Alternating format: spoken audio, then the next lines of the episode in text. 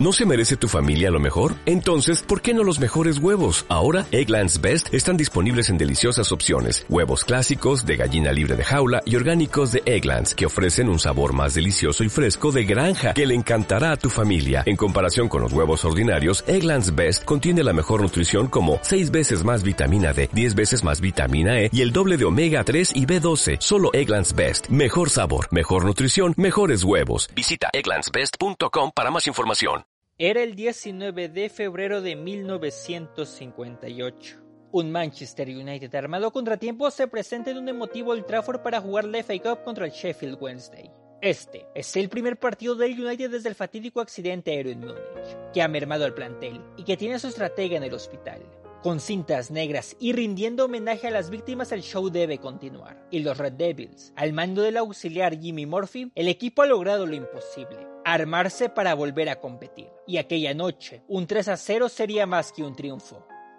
En los años 50 Inglaterra se reconstruía de los estragos que había dejado la Segunda Guerra Mundial. En especial el Manchester United parecía encontrar la luz. Habían sido años muy complicados, y es que los Red Devils habían arrastrado desde hace varias décadas una sequía importante de títulos. Pero con la llegada del escocés Matt Busby, el renacimiento del equipo había llegado. El United había logrado imponer un estilo y formar un equipo ganador que rompió una sequía de 41 años sin un trofeo con el campeonato de la liga inglesa. Los años pasaban y el protagonismo con Bosby era claro. Además de que logró rejuvenecer al club con un plantel que promediaba los 22 años de edad y que levantó un par de ligas de manera consecutiva, la del 56 y la del 57. Por aquellos tiempos, el Manchester también incursionaba con su juventud de la Copa de Campeones. En su debut, en la 56-57, el equipo había llegado hasta las semifinales, donde el Real Madrid de Alfredo Di Stéfano los paró en seco pero la máquina parecía seguir funcionando a nivel continental para el año siguiente. Aquel cuadro, que era conocido como los Bosby Babes, encaró su segunda copa con decisión. Por entonces ya habían surgido nombres como el de Bobby Charlton o Duncan Edwards, que incluso estaba destinado a ser llamado como el gran nombre de la selección inglesa. La mesa estaba puesta para enfrentarse en cuartos de final contra el Estrella Roja de Belgrado. Tras una ida con victoria por 2 a 1, el equipo inglés emprendió el viaje para disputar la vuelta en territorio serbio, donde obtuvieron un vibrante empate para lograr el boleto a la semifinal. Por entonces, los Diablos Rojos también se mantenían en la lucha de ganar su tercera liga al por lo que el calendario era ajustado. Debido al compromiso que debían afrontar el fin de semana ante el Wolverhampton y los tiempos del viaje, se optó por que el equipo hiciera un trayecto por aire hacia Inglaterra, y olvidarse así del largo viaje en barco. A bordo de un avión de la British European Airlines, todo el plantel tomó el vuelo. En los asientos igualmente venían miembros de la prensa y desde luego personal del equipo. Eran un total de 44 personas. Debido a la distancia del trayecto estaba pactado que debían hacer una escala en Alemania Occidental, misma que cumplieron sin mayores problemas en el aeropuerto internacional de Múnich. Para completar el viaje, los oficiales que iban en el avión James Tain y Ken Raymond optaron por cambiar asientos, aunque era una práctica bastante común que tenía la pareja de pilotos, iba contra el reglamento de la aerolínea. Pero, como siempre en sus vuelos nunca hubieron problemas, mostraron plena confianza para ese día. Y es que además los pilotos eran bastante experimentados. Hasta habían tenido una carrera en la Fuerza Aérea Británica. Cuando todo parecía estar listo para hacer un viaje tranquilo, los problemas se presentaron. En el primer intento por despegar, detectaron que había exceso de potencia en uno de los motores. Para ellos, la inestabilidad podía deberse a que se precipitaron al subir las palancas de aceleración, por lo que decidieron repetir el procedimiento pero de manera más lenta. Para el segundo, nuevamente la aeronave no pudo emprender el viaje, ya que seguían existiendo inconvenientes de calentamiento y velocidad excesiva. Tras dos despegues infructuosos en un clima frío, se planteó la posibilidad de que el vuelo se pospusiera hasta el día siguiente, en especial porque la nieve caía con mayor fuerza. En medio de un ambiente de preocupación, los jugadores del United buscaron comunicarse con sus familias para anunciarles que no llegarían ese mismo día. Y aunque el Manchester analizó la posibilidad de cambiar el traslado por tierra y mar, tras estudiar las problemáticas y un chequeo de los mecánicos, Tain propuso realizar un último intento. Esta vez, estaba convencido de poder levantar aquel avión de 6 años de antigüedad, aunque de una manera mucho más lenta. Para su fortuna, creían la pista donde iban a realizar el último intento tenía la suficiente longitud para obtener buenos dividendos, por lo que los pasajeros volvieron a sus asientos. ¿Cómo habrá sido el destino que previó el arranque del avión? Los futbolistas David Peck y Tommy Taylor le propusieron a sus compañeros Bobby Charlton y Dennis Violet que cambiaran de lugares, ya que tanto Peck como Taylor querían estar en la parte trasera del avión para poder descansar tranquilamente. por lo que los otros dos debieron ocupar los asientos que estaban casi al frente. A las 3.2 pm, el ambasador realizó ese último intento. Siguiendo cada una de las indicaciones que tenían previstas, prepararon el despegue y tomaron velocidad. Sin embargo, cuando llegó el momento de que el avión se elevara tras jalar el timón, la aeronave no levantó. El terror invadió tanto a los pilotos como a cada uno de los pasajeros que comenzaron a entrar en una verdadera preocupación. El vuelo BA-609 salió de la pista e impactó de lleno árboles y hasta una casa que estaba a las afueras del aeropuerto. El incendio empezó a consumir el avión. Mientras los servicios de emergencia llegaban, el ambiente era desolador.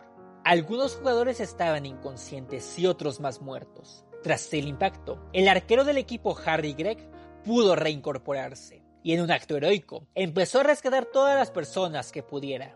Con fuerza de voluntad, el guardián logró salvar a compañeros como Charlton o Yankee Blatchflower, que debido al lugar en el que estaban pudieron salvarse. Así es, David Peck y Tommy Taylor, quienes habían cambiado el asiento para ir en la parte trasera, murieron. Greg siguió con su labor rescatando mientras las energías se lo permitían. En un momento, escuchó el llanto de un bebé, a quien en medio del fuego pudo encontrar y sacar del vuelo. El piloto Tane había salido prácticamente en una pieza y también ayudó al rescate, mientras que su compañero presentó severas heridas que lo llevaron al hospital donde no sobrevivió. En total fallecieron 23 personas, entre ellos 8 jugadores del Manchester United y un par de directivos del equipo. La muerte que más impactó fue el de la joven promesa Duncan Edwards, quien tras 15 días internado pereció. Pese a los daños causados, el mítico entrenador Matt Bosby sobrevivió tras un largo tratamiento. La familia de seis personas que habitaba la casa también logró salvarse aquel 6 de febrero del 58. Las investigaciones alemanas señalaron que una capa de hielo se había formado previo al último intento.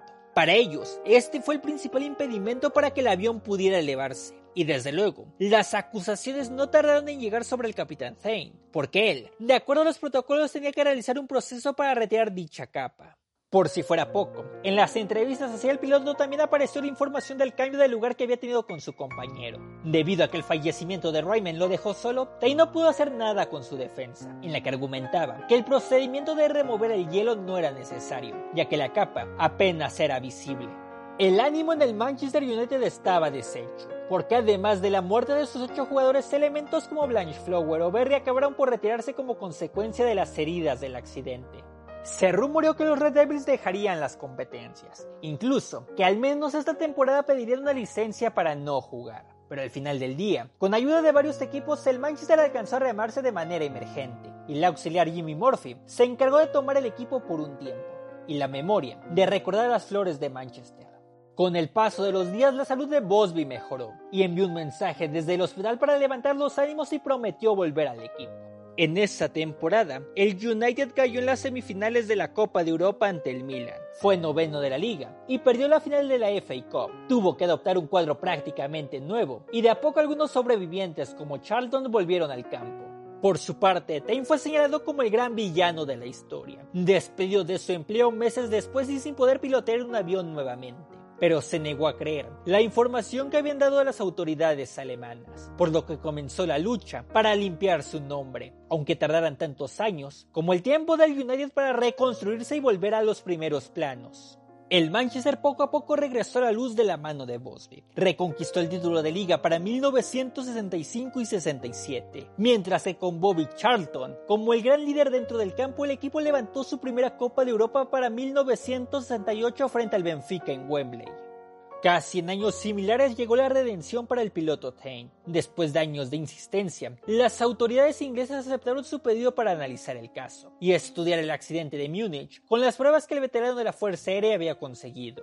Las investigaciones dieron un giro de 90 grados. Tras indagar exhaustivamente, descubrieron que parte de la pista estaba cubierta de agua-nieve en ese momento. El reporte también señaló que fue esto realmente lo que provocó en gran medida que el avión desacelerara y por tanto que impidió que lograra la velocidad suficiente para elevarse. Es decir, que la responsabilidad recaía del lado del aeropuerto. Además, determinaron que el hielo en las salas era mínimo, y la foto, utilizada en el caso para demostrar que había una gran cantidad de este, en realidad se había tratado del reflejo de la luz. Tain fue exonerado y su registro quedó limpio, por lo que vivió tranquilamente el resto de sus días, aunque nunca, del lado alemán aceptaron la nueva versión. Hasta aquí, llegamos por hoy. Muchas gracias por ver el video escuchar el podcast. Si te gustó, compártelo, dale un comentario o un like. Ya sabes que también es de gran ayuda suscribirse y activar la campana para que te avise cuando haya nuevo contenido. Sígueme como Irving en Twitter e Instagram. También estamos en Spotify, Apple Podcasts y Amazon Music como Instintos de Gol. Y en Facebook como Fútbol con Sal. Cuídate. Nos vemos en la siguiente. Bye.